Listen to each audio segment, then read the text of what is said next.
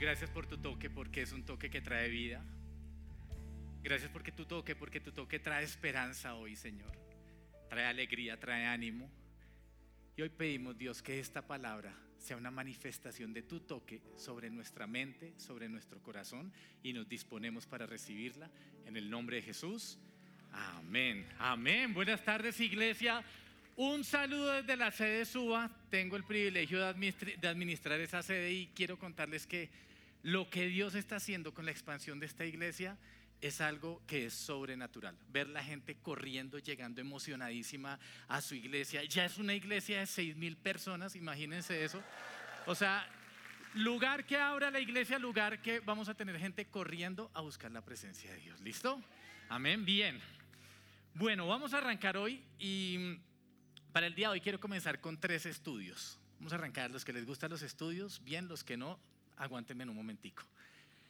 El primer estudio es un estudio que alcanzó a mencionar el pastor Henry Pavón un, un, miércoles y tiene que ver con la cantidad de tiempo que pasan las personas en redes sociales. Hicieron un estudio a nivel mundial y Colombia ocupamos el cuarto lugar, con un promedio de 3 horas y 46 minutos por día usando redes sociales. Ahora, en el top 1 se lo ganó Nigeria con 4 horas y 13 minutos. Y, y, entre el top 10 estaban Brasil, México y Argentina. Sin embargo, el país que menos tiempo utiliza en redes sociales es Japón. Japón utiliza 51 minutos. ¿Y quiénes son los otros del top 5? Holanda, Alemania, y Corea del Sur, los países desarrollados. ¿Será que tiene algo que ver el pasar tanto tiempo con la productividad? Eso no es tema de esta prédica, pero me deja pensando. Ese es nuestro primer estudio. ¿Listo? Segundo estudio, este les va a gustar. El segundo estudio fue un estudio que hizo la Universidad Manuela Beltrán. Y el estudio fue muy curioso, tiene que ver con redes sociales, y se llamaba Dime qué compartes y te diré qué clase de animal eres. Ahora, animal de querido, no, no animal de mucho animal, sino animal de, chévere. Y, y, en la clasificación salieron ocho animales. Así que vamos a ver con cuál se identifican ustedes. Bien, esos ocho grupos van a tener al final una, una, una cantidad de personas. Y dice, la mayoría quedaron en tal grupo, vamos a, vamos a descubrirlo con el tiempo. Pero les voy a hablar del primer grupo. El primer grupo se llamó los pavos real. Regálame la foto del pavo real. Eso. ¿Quiénes son los pavos real? Son los que dependen todo el tiempo de las aprobaciones, de los likes de las personas. Son súper exigentes en sus selfies. Antes de publicar algo lo revisan 10 veces hasta que dicen, ya va a quedar perfecto, esto va a tener muchos seguidores y ¡pam! La ponen y ¡fum! Like o dislike, lo que sea, pero esos son los pavos real. ¿Algún pavo real acá? Que diga, yo soy valiente, pues sí, yo soy pavo real, ¿no? Tranquila, bien, valiente, súper, muy bien. Segundo grupo que salió de este estudio, esto es un estudio profesional, de verdad. El segundo estudio, el segundo grupo son los suricatos. Regálame la foto de los suricatos. ¡Qué ternura! Quiero decirles quiénes son los suricatos. Los suricatos son los que solo se dedican a ver, porque consideran que no tienen nada importante que publicar, pero eso sí miran. He aquí un suricato blanco, he aquí un suricato en persona, y no solo porque consideran que no tienen nada relevante, sino que no saben, somos somos brutos para publicar. O sea, si uno se esfuerza, uno dice, sí, salió más o menos. Esos somos los suricatos. ¿Suricatos conmigo? Bien, uy, ahí sí. Qué pureza. Muy bien. Solo miro. Bien. Tercer grupo. Vamos con el tercer grupo. Tercer grupo. Ay, los camaleones.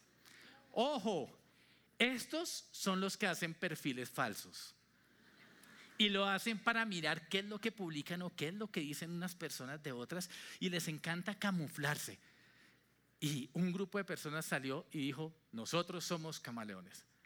Alguien que quiera decir, yo soy camaleón y no me arrepiento. Ay, no, yo no voy a mirar para allá, está bien. bien, no, no son tan graves. Vamos con el cuarto grupo. Cuarto grupo, ah, me encanta este, no, no me encanta este grupo, este grupo me cae mal. Son los gallo de pelea. ¿Quiénes son? Son los que entran en las redes sociales solo para cascar, golpear, criticar, mirar cómo le busco el quiebre. Esos son arroba y arroba. Esos que, que durante enero y febrero eso da un palo a la iglesia, gallos de pelea. No voy a preguntar porque están tan sinceros que me, daría pena. Yo soy un gallo de pelea. Ay, no, mejor no. Listo, esos son los gallos de pelea. Siguiente grupo, el quinto grupo. Estos son una ternura, son las ardillas. Y en este grupo clasificaron a todas las personas que les encanta entrar a las redes sociales y acumulan información digital porque le dan like a todo. Entonces, esa pinta, like, y lo guardan. Pinterest, Pinterest es el favorito de las ardillas porque me gusta esta idea para este sofá, me gusta esto. Y empiezan a seguir gente que tiene ideas. Aquí entre nos, mi esposa es ardilla. ¿Listo? Y mi esposa es ardilla y dice, no, me gusta esto, esto, esto. Y sigue una cantidad de gente que uno dice, ¿por qué lo sigue? No, porque son referencias. ¿Ardillas aquí? Por alguna extraña razón casi todas son mujeres, pero bien, listo. Vamos con el siguiente grupo. Los mapaches. Pilas con estos. Estos son los que les encanta robar contenido digital y lo publican como si fuera propio. O sea, dicen, esto me gustó y no tienen descaro para hacerlo. No voy a preguntar, porque así como los gallos de pelea tienen derecho a la reserva, pero esos son los mapaches. Y nos quedan dos grupos. Siguiente grupo, porfa. Los que vienen son súper tiernos. Este estudio clasificó los canarios como aquellas personas que en las redes sociales todo lo que publican es alrededor de su vida emocional, de su vida sentimental. Foto con Michicú aquí. Foto desayunando con Michicú. Michicú me regaló una rosa. Michicú me terminó. Michicú es una porquería. Todo, tanto las cosas buenas como las malas, son los canarios. ¿Canarios? Yo no. Bien, bien, gracias por su honestidad. Estoy aterrado. Bien, siguiente. Último grupo. Este, este grupo es lo máximo. Estos son los orangutanes. ¿Quiénes son los orangutanes? Fueron clasificados en este grupo todas las personas que sus publicaciones son alrededor de su vida familiar. Y entonces les encanta publicar lo que desayunan en familia, lo que almuerzan en familia, lo que comen en familia y todo es alrededor de la familia. ¿Saben algo? El estudio demostró que este grupo de personas son susceptibles a robos porque publican todo, que los ladrones entran y dicen, no hay nadie en la casa, vamos. O sea, porque es así. Y, eso, y eso es de verdad, no me lo estoy inventando. Listo, esos fueron los grupos que hizo ese estudio en la Universidad Manuela Beltrán. Adivinen cuál fue el grupo más predominante. Los pavos reales. Los pavos real. Y les tengo una noticia a los pavos real que no levantaron. Ah, bueno, yo no pregunté algo. ¿Quiénes son un zoológico completo? Porque algunos dicen, yo soy un zoológico, yo soy de todo, yo peleo, hago perfiles falsos, me, me camuflo, lo que sea. En fin, los pavos real, les tengo una noticia que investigué. ¿Sabían ustedes que uno puede comprar seguidores y comprar likes ahora por internet? No, sí, diga, por fin ya sé cómo subir mi cantidad de seguidores. Les tengo los valores, no son inventados, son reales. Por 49.999 pesos les dan mil seguidores y mil likes. Hay empresas que se dedican a eso. Es más, por 239.999 pesos les, dan 10 mil seguidores y 10 mil likes, que se los distribuyen las fotos que quieran. Esto es real. Y he conocido personas que lo hacen porque necesitan subir la cantidad de seguidores. Y yo pregunto, yo hice, yo dije, si invierto 2 millones 400, voy a tener 100 mil seguidores. ¡Wow! Eso sube la autoestima de cualquiera, pero es un engaño. Y es vivir en una farsa y es vivir en un engaño. Y, yo te quiero preguntar, ¿cuánto estás dispuesto a pagar para aumentar la cantidad de seguidores que tienes? ¿O cuánto estás dispuesto a pagar para que te den muchos likes en tu vida. Dejémoslo ahí, porque este es nuestro segundo estudio. Vamos con el tercer estudio. ¿Listo? Ahora, ¿aquí qué tienen que ver? Tranquilo, ya vamos para allá. Tercer estudio. El tercer estudio es un estudio triste, pero es un estudio que hizo Microsoft en asocio con, con, otras empresas de seguridad y fue un estudio para mirar el riesgo y el mal comportamiento en Internet. Les quiero leer exactamente la, la descripción de ese estudio. Decía, eh, Uso, del uso de las redes para generar violencia, estigmatizar a las personas y discriminar. Tomaron 22 países a nivel mundial característicos y dijeron, vamos a, a estudiar esto.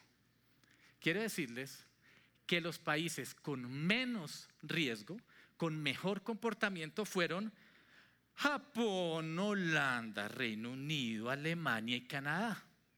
No dice países desarrollados. ¿Quién fue el país, cuál fue el país que obtuvo el primer lugar en mal comportamiento? Colombia. Tristemente, a nivel mundial, somos el país con peor comportamiento en redes y esto lo comprobamos nosotros como iglesia hace unos meses. El odio que se mueve en las redes y el odio que se mueve en las personas es algo que tenemos que parar en Colombia. Porque estamos ocupando esto a nivel, a nivel, mundial el primer lugar. Un, un primer puesto muy triste. ¿Qué tienen que ver los tres estudios? Que todo nace en que la verdad, todos somos pavos reales. Y al ser todos pavos reales, estamos expuestos al like de la gente o al dislike de las personas. Y somos presa de esas personas que se comportan mal, pero también nos encanta mostrar eso. ¿Por qué les digo que todos somos pavos reales? Porque todos tenemos una necesidad de aprobación. Desde niños tenemos esa necesidad. ¿Qué quiere decir que es una necesidad? Que así como tenemos la necesidad de comer, cuando somos niños necesitamos que nuestros papás nos afirmen y nos den muchos likes. Es, es algo que va a fortalecer la autoestima del niño. Así que papás, no escatimen likes para sus hijos, cuando lo merezcan, claramente. Pero, pero es una necesidad que ocurre en los niños. Miremos la adolescencia. Miren, la adolescencia es una etapa en la que los likes los likes y los dislikes son terribles, más cuando le metemos problemas físicos como el, como el acné. Entonces, el acné ¿qué hace? Que la gente se burle de mí, que la gente me critique y que la gente quiera humillarme y eso me hace sentir mal. Imagínense que yo sufrí de acné, pero tenía una hermana, una hermana muy pila que un día agarró y me dijo, ¿cómo solucionamos tu problemita? Y agarró y sacó de pronto de su cosa de maquillaje base me dijo, ven, voy a hacer un ensayo. Y entonces agarró un poquito base. Se desapareció el grano. O sea, esto fue la maravilla. Y, entonces, entonces ella me dijo, pero no vayas a exagerar, que no parezca españetado. Y yo dije, listo, está bien. Y entonces yo, chan, chan, pero entonces ya me hacía sentir bien. Porque en la adolescencia necesitamos y dependemos mucho de los likes. Y nos afectan muchísimo los dislikes. Ahora, ¿qué pasa más adelante? ¿Qué pasa ya cuando, cuando somos casados? Quiero decirles una, una cosa, hombres casados. Sus esposas necesitan que su esposo les diga que se ven lindas. Si lo merecen, o sea, si se arreglan. ¿Listo?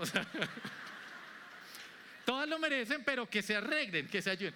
Pero créanme que cuando ella se arregla y toma tiempo, está esperando que su esposo le diga algo. ¿Saben por qué ocurren muchas infidelidades de las mujeres? Porque su esposo no la afirmó y afuera en la calle alguien sí le dijo a su esposa lo que usted como hombre debería habérselo dicho. De la misma manera ocurre al revés. Los hombres necesitamos la aprobación de nuestra esposa para que nos digan que hacemos las cosas bien. Nosotros dependemos de, lo hiciste súper bien o sea, de verdad te quedó súper bien ese Uf, lavaste la losa increíble. O sea, qué cosa tan hermosa como bueno, no hasta allá, pero, pero sí, a nosotros nos gusta porque ocurren infidelidades. Porque mujeres en la oficina le van a decir a su esposo que hace bien el trabajo y cuando llega a la casa este esposo lo único que recibe es cantaleta y no recibe afirmación de su esposa. A los hombres nos gusta eso, nos gusta que en el trabajo nos vaya bien, nos gustan los cargos. O sea, uno dice, ay, yo trabajo por, la gloria y la, para la, gloria de Dios. Sí, claro que sí, pero me encantaría que me dijeran, ahora eres ascendido, ahora eres jefe, ahora eres líder. O sea, es algo que nos llena y es una necesidad que no podemos quitar. Esto es una iglesia, hay que decir versículos y vamos a arrancar, ¿listo? Versículo que me, que me habla de todo esto, Proverbios 27, 21 dice, con el fuego se descubre qué clase de metal tenemos con los elogios se descubre qué clase de persona somos.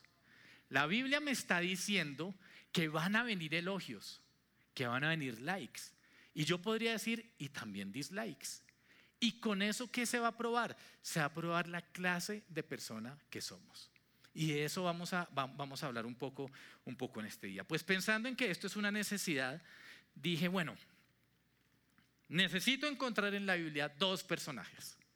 Un personaje que refleje que en su niñez no hizo sino tener dislikes, y vamos a mirar qué ocurre con ese personaje, y un personaje que en su niñez debió haber tenido muchos likes. Entonces, buscando en la Biblia, me encontré con un personaje llamado Mefiboset. ¿Listo? Miremos lo que dice la Biblia. Segunda de Samuel, eh, capítulo 4, versículo 4 dice, Jonatán, hijo de Saúl, tuvo un hijo llamado Mefiboset, quien quedó lisiado de niño. Cuando Mefiboset tenía cinco años, llegó la noticia desde Jezreel de que Saúl y Jonatán habían muerto en batalla. Al enterarse la niñera, tomó al niño y huyó, pero con el apuro se le cayó y quedó lisiado para volverla a contratar. O sea, ahora dice, pero por qué corrió? Los contextualizo. En esta época, el rey se llamaba Saúl, su hijo se llamaba Jonatán y, y Jonatán tenía un nieto, tenía un, nieto del rey, tenía un hijo que se llamaba Mefiboset. Cuando el rey moría, el siguiente rey que iba a tomar posesión iba a buscar a la familia del anterior rey y le iba a matar.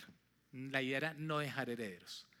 Por eso, ante la noticia de que el rey y el mismo papá habían muerto, esta niñera agarra al chino y sale corriendo, se le cae, lo recoge y sigue corriendo. Listo, no sé cuántas veces se le cayó para que hubiera terminado lisiado de los pies, pero ¿qué me dice la Biblia o qué pasa con este niño? Miremos, vámonos a 2 de Samuel capítulo 9, dice, cierto día David, el rey de turno, preguntó, ¿Hay alguien de la familia de Saúl que aún siga con vida?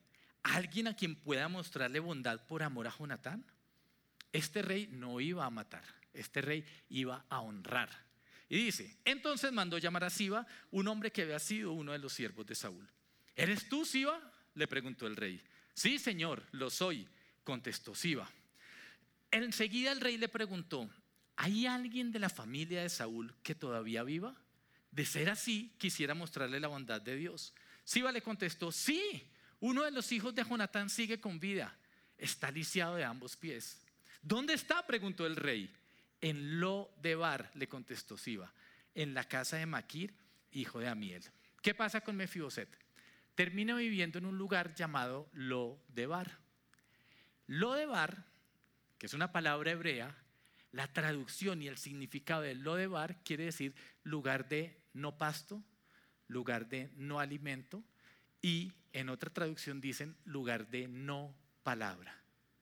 Luego este niño que ha quedado lisiado de ambos pies, que piensen en la niñez de él, todo el mundo burlándose, aún tal vez por sus papás diciéndole, tú eres un descendiente de Saúl, ¿qué te pasa? Tu, tu papá hizo cosas terribles, se levanta con muchos dislikes y termina viviendo en un lugar donde no hay palabra, en un lugar de soledad. ¿Cómo se ve una persona que ha vivido tanto tiempo allí? Más adelante la Biblia me lo dice, segunda de Samuel, capítulo 9, versículos 5 al 8. Entonces David mandó a buscarlo y lo sacó de la casa de Maquir. Su nombre era Mefiboset, era hijo de Jonatán y nieto de Saúl. Cuando se presentó ante David, se postró hasta el suelo con profundo respeto. David dijo, saludos Mefiboset. Mefiboset respondió, yo soy su siervo. No tengas miedo, le dijo David. Mi intención es mostrarte mi bondad por lo que le prometí a tu padre Jonatán. Te daré todas las propiedades que pertenecían a tu abuelo Saúl y comerás aquí conmigo a la mesa del rey. Mefiboset se inclinó respetuosamente y exclamó, ¿quién es su siervo para que le muestre tal bondad a un perro muerto como yo? La perspectiva que Mefiboset tiene sobre él por todos los dislikes que ha recibido en su vida es de perro muerto. Esto le hace competencia a la rata inmunda de la prédica del pastor, ¿recuerda? Que duró una semana para quitarme esa canción de la cabeza. Esto es peor, porque es él mismo, ya no es alguien que se lo dice, sino él mismo se ve como un perro muerto. Y eso pasa cuando hemos vivido en un lugar de no palabra, recibiendo solo dislikes sobre nuestra vida. Y lo que llena nuestra necesidad de aprobación son palabras, son argumentos, son señalamientos, son críticas. ¿Qué pasa con estas personas? Más adelante Santiago me dice, ojo, porque, porque eso va a llenar de envidia tu corazón. Miremos lo que dice Santiago 3, 14 al 16. Pero si tienen envidias amargas y ambiciones egoístas en el corazón, no encubran la verdad con jactancias y mentiras. pues donde hay envidias y ambiciones egoístas, también habrá desorden y toda clase de maldad. Entonces, las personas que han vivido con muchos dislikes, uno las ve por la vía amargadas y con envidia. Dicen, yo no necesito la aprobación de nadie. Yo me defiendo solo. Yo estoy aquí solo y yo me voy a valer por mí mismo solo. Y, y de malas. Y estos ricos que se compran carros. Y esto, o sea, vienen con tanta envidia y con tanta amargura que están encerrados en lo de bar, en un lugar de no palabra. Dejemos por un lado a nuestro amigo de dislikes y encontremos a alguien con muchos likes en su vida. Voy a, a, resumir porque de este personaje nos habló Natalia hace unas semanas y fue José.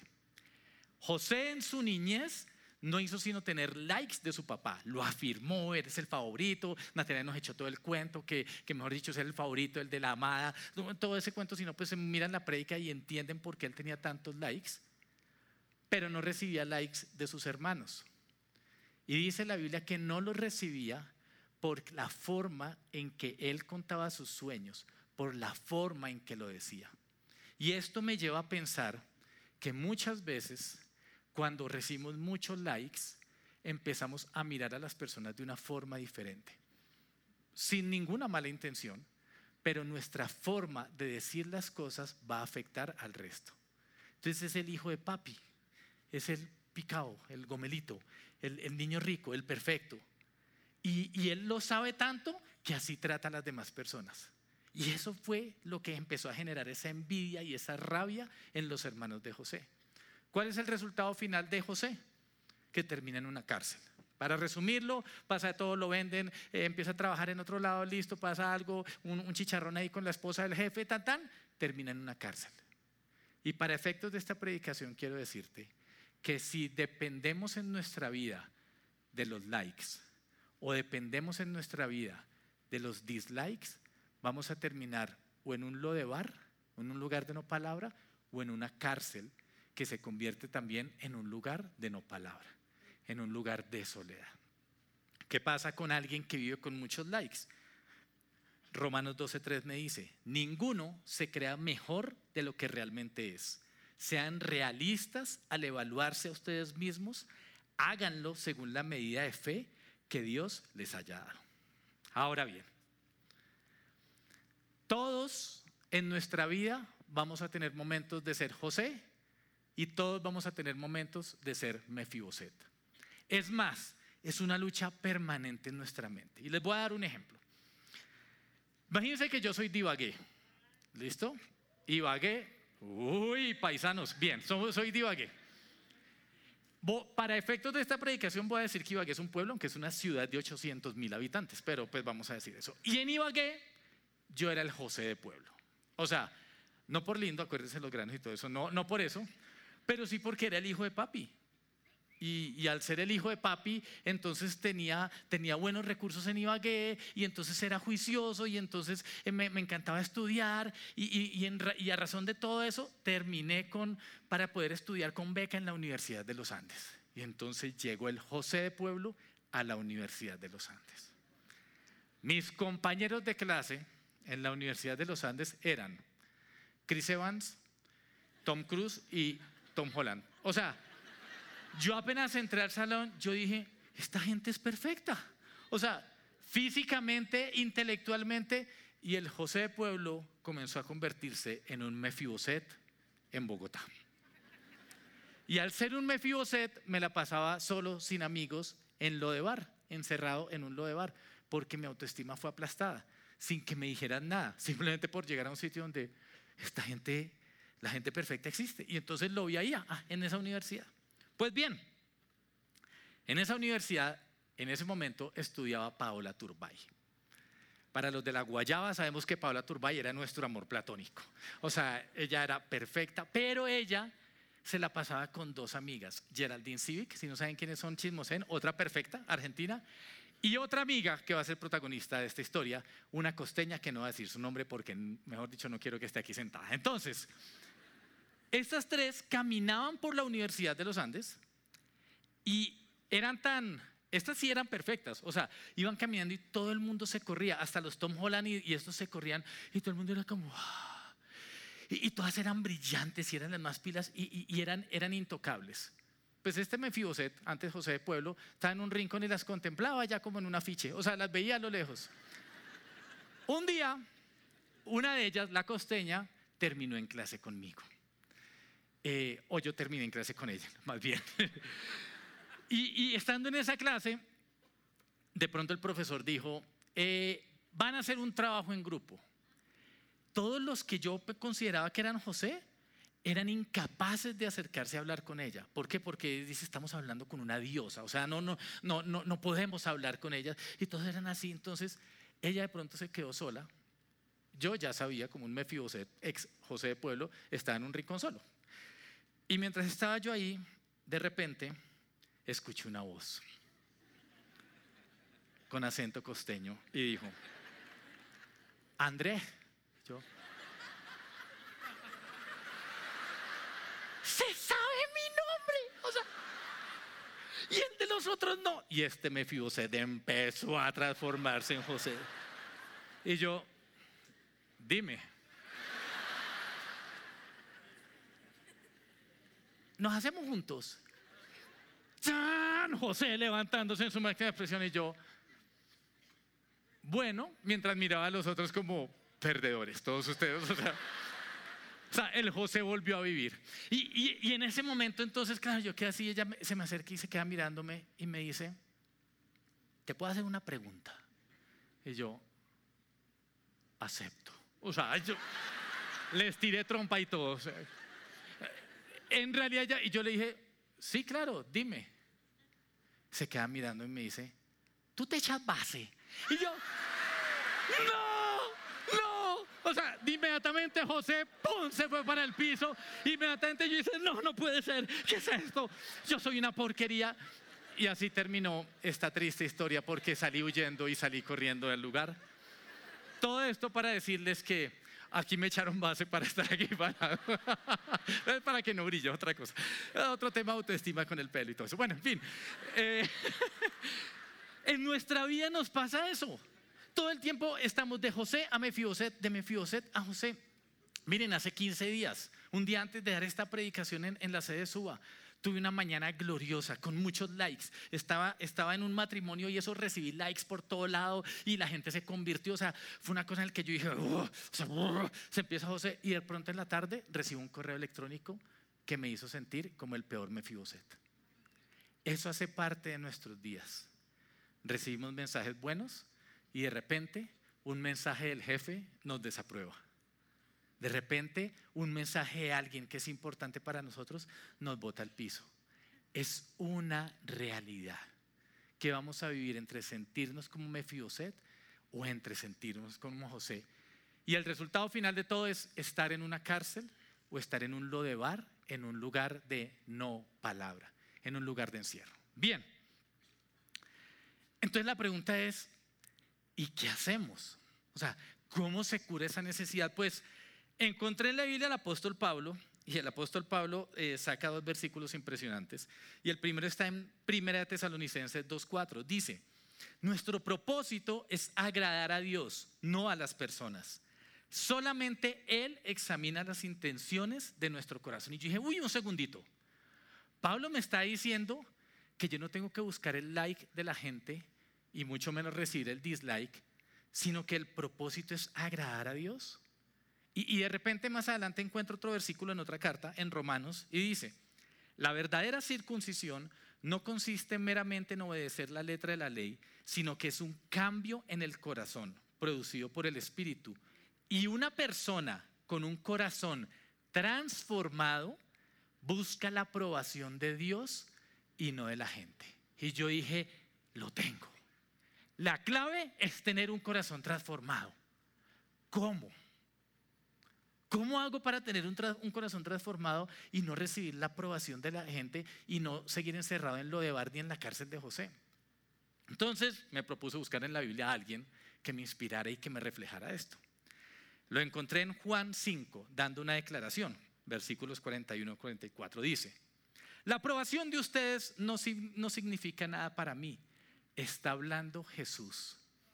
Y le está hablando a muchos de sus detractores, de las personas que les daban dislikes. Y le dice, pues a ustedes les encanta honrarse unos a otros, pero no les importa la honra que proviene del único que es Dios. Yo dije, Jesús. Jesús va a ser mi modelo para, para descubrir qué es un corazón transformado. Y sabe, usted me diría, pero es que Jesús es Dios. No. Jesús es 100% Dios, pero Jesús también era 100% hombre. Luego Jesús, al ser 100% hombre, le daba hambre, le daba sueño y probablemente tenía una necesidad de aprobación. Porque en su naturaleza humana seguramente eso también eh, iba a estar ahí esa necesidad. Entonces, ¿cómo es que Jesús llega a tener un corazón transformado? Entonces me puse a mirar, bueno, miremos a ver cómo sería la red social de Jesús. Y la red social de Jesús la encuentro en la Biblia por muchos lados. Y dije, vamos a ver los likes, lo que escribieron sobre Jesús. Juan 1.29, Cordero de Dios. Le dijeron, relike. Mateo 21.11, eres un profeta. Lucas 4.41, es que eres el Mesías, el Hijo de Dios. Wow, esas palabras en su humanidad tuvieron que haber sido muy buenas. Marcos 10, 47, 48, Hijo de David. Likes por un lado, pero también dislikes por el otro lado, cuando veo en Mateo 27, 63 que le dijeron mentiroso.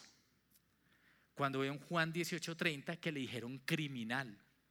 Cuando veo en Mateo 11, 19 que le dijeron glotón y borracho, amigo de pecadores. Cuando veo en Juan 8, 52 que le dijeron endemoniado. Cuando veo en Juan 10, 33 que le dijeron blasfemo. O sea, veo tanto en sus publicaciones likes como dislikes. Y dije, bueno, ¿y ante eso qué respondía Jesús? Pues ante eso Jesús publicó lo siguiente. Juan 14, 6. Yo soy el camino. Yo soy la verdad.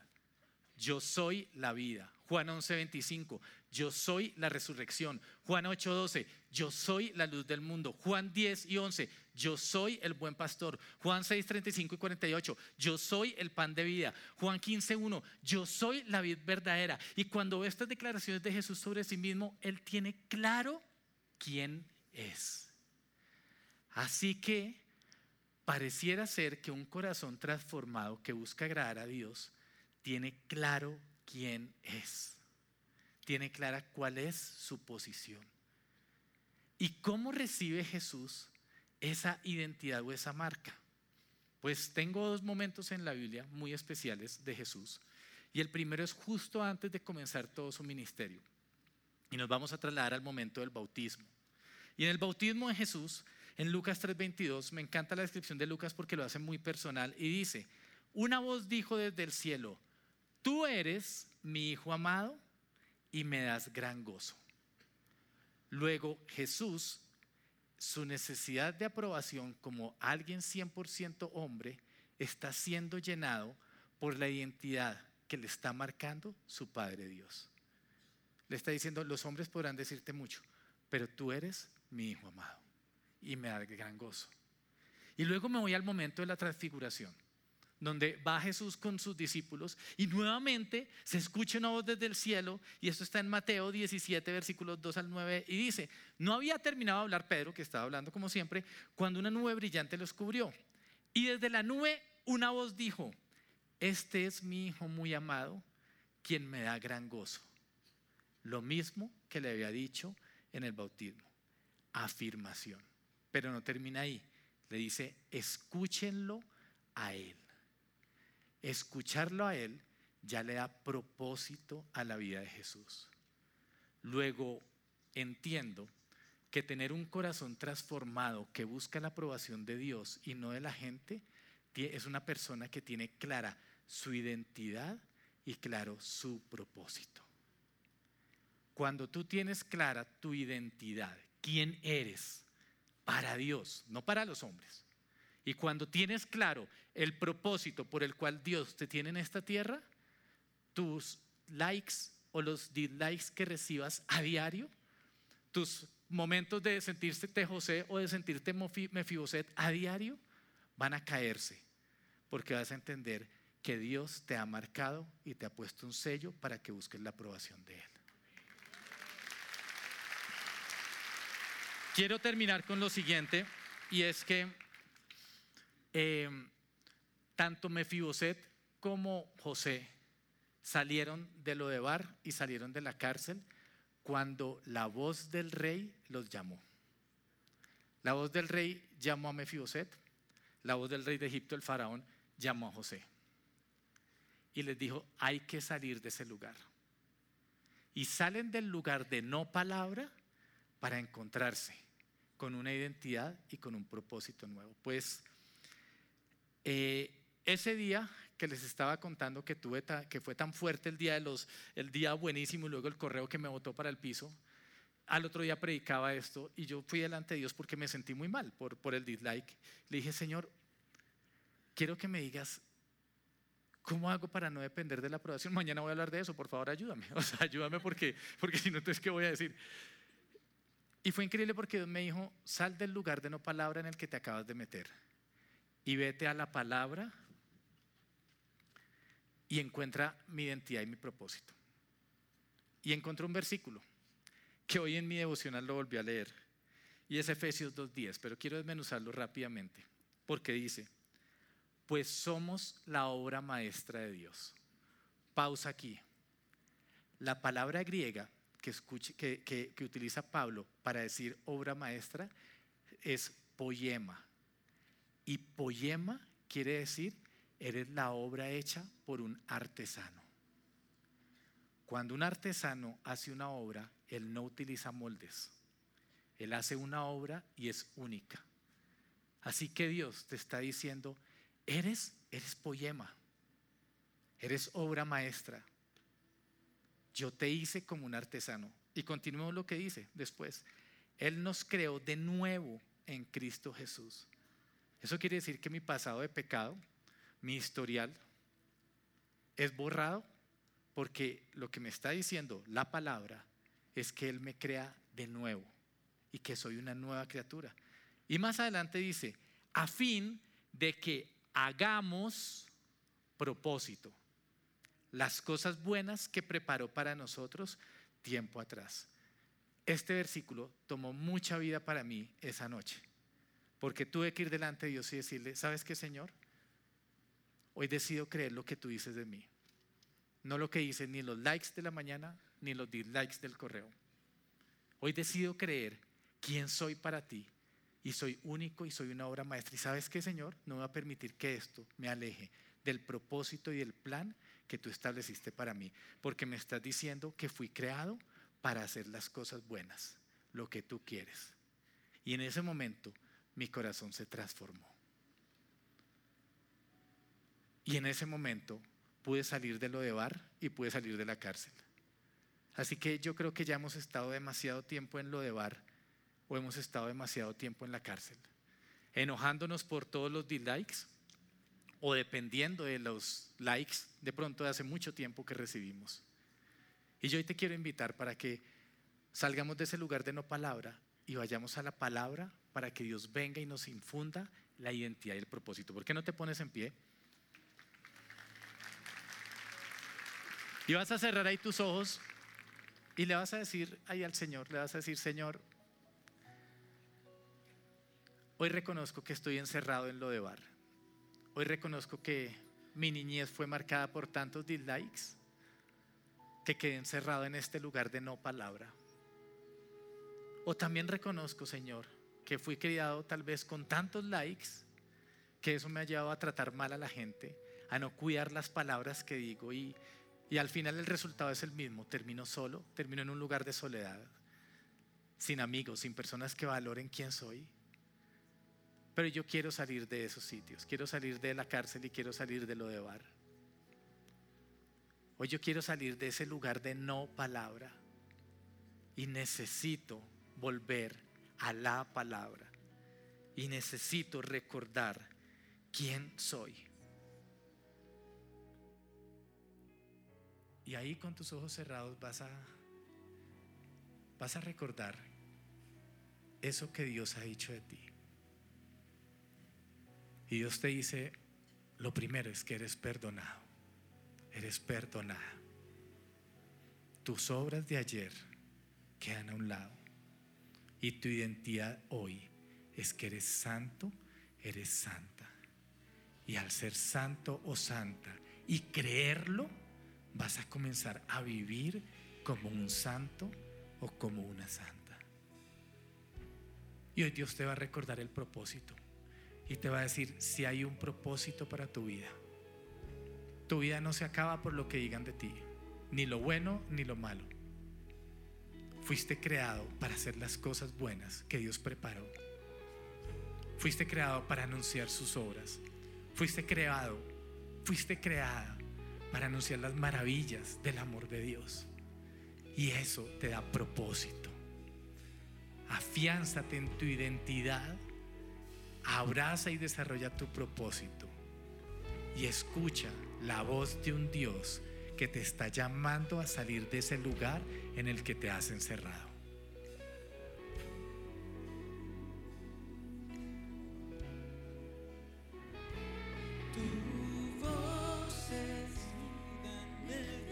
Escucha la voz de Dios.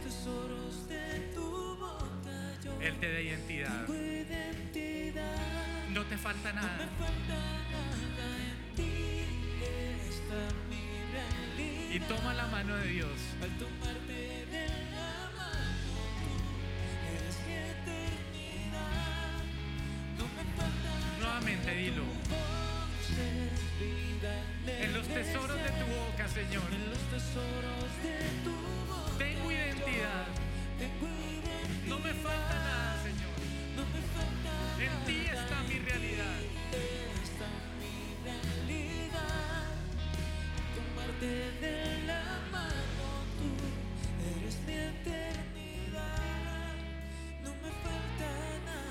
Señor porque en tu voz encontramos libertad, en tu voz encontramos un corazón transformado, en tu voz encontramos propósito para nuestras vidas. Te exaltamos Señor y te damos toda la gloria a ti. En el nombre de Jesús, amén, amén. Denle un fuerte aplauso a Dios hoy. Y nos encantaría conocer las personas que vienen hoy por primera vez, así que si es tu primera vez en este lugar, quédate en pie porque queremos saludarte. Quédate en pie porque nos encantaría invitarte a un lugar especial y, sobre todo orar por ti, darte la bienvenida. Bienvenida, súper bienvenidos, súper bienvenidos allá atrás. Este aplauso es para ustedes, bienvenida. Vamos a, vamos a orar por ustedes, permanezcan en pie un momento más, vamos a extender las manos hacia ellos. Señor, yo te doy gracias por la vida de cada una de estas personas que vino a casa. Gracias Dios porque tú los llamaste de un lugar de no palabra, de un lugar de soledad. Y tú vienes hoy a decirle, eres mi hija amada. He escuchado tus oraciones, he escuchado tus preguntas, he escuchado tus peticiones. Y aquí, en casa, puedes encontrar nuevamente propósito para tu vida. La vida no ha terminado. Hay identidad y hay propósito para ti en este lugar, en el nombre de Jesús.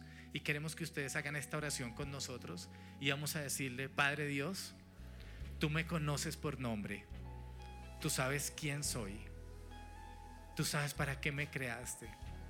Por eso hoy te rindo mi vida y te reconozco como mi Señor y como mi Salvador. Gracias porque mi identidad de pecador está clavado en esa cruz. Y ahora tú me haces santo para una eternidad. En el nombre de Jesús, amén. Este aplauso nuevamente es para ustedes. Queremos que sean los primeros en salir y por eso hay unas personas en los pasillos que los van a estar llamando para porque nos encantaría llevarlos a un lugar a, conocerlos. No va a tomar más de 5 o 10 minutos, darles un regalo que va a cambiar su vida, darles el regalo de la palabra y, y de pronto también si tienen hambre invitarlos a comer algo y escucharlos. Sobre todo lo que más nos interesa es, es conocerlos. Entonces, por favor, diríjanse diríjanse a los pasillos. Si vinieron con alguien, ahora se encuentran con esa persona. Y si estás conectado por internet, por favor, descarga este QR. Yo no sé a qué lado sale. Así, a este lado. Descárgalo porque de igual forma nos encantaría tener contacto contigo, saber desde dónde nos estás viendo y si estás por aquí cerca, invitarte a que conozcas la iglesia. ¿Listo? Y mientras ellos salen, ¿por qué nos ponemos en pie y celebramos en la identidad que Dios dice que somos?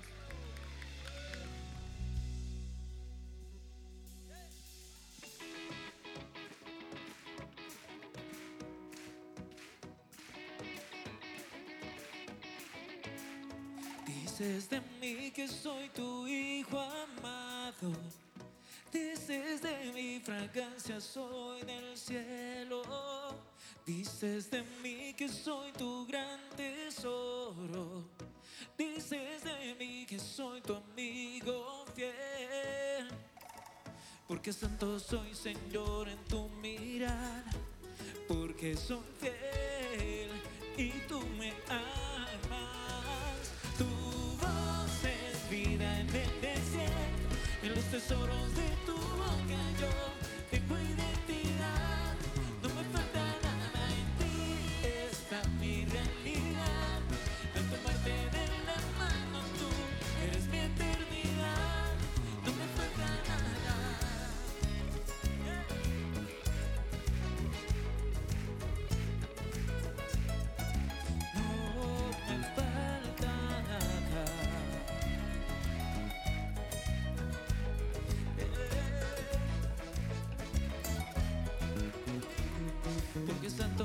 Señor en tu mirar. Porque soy fiel y tú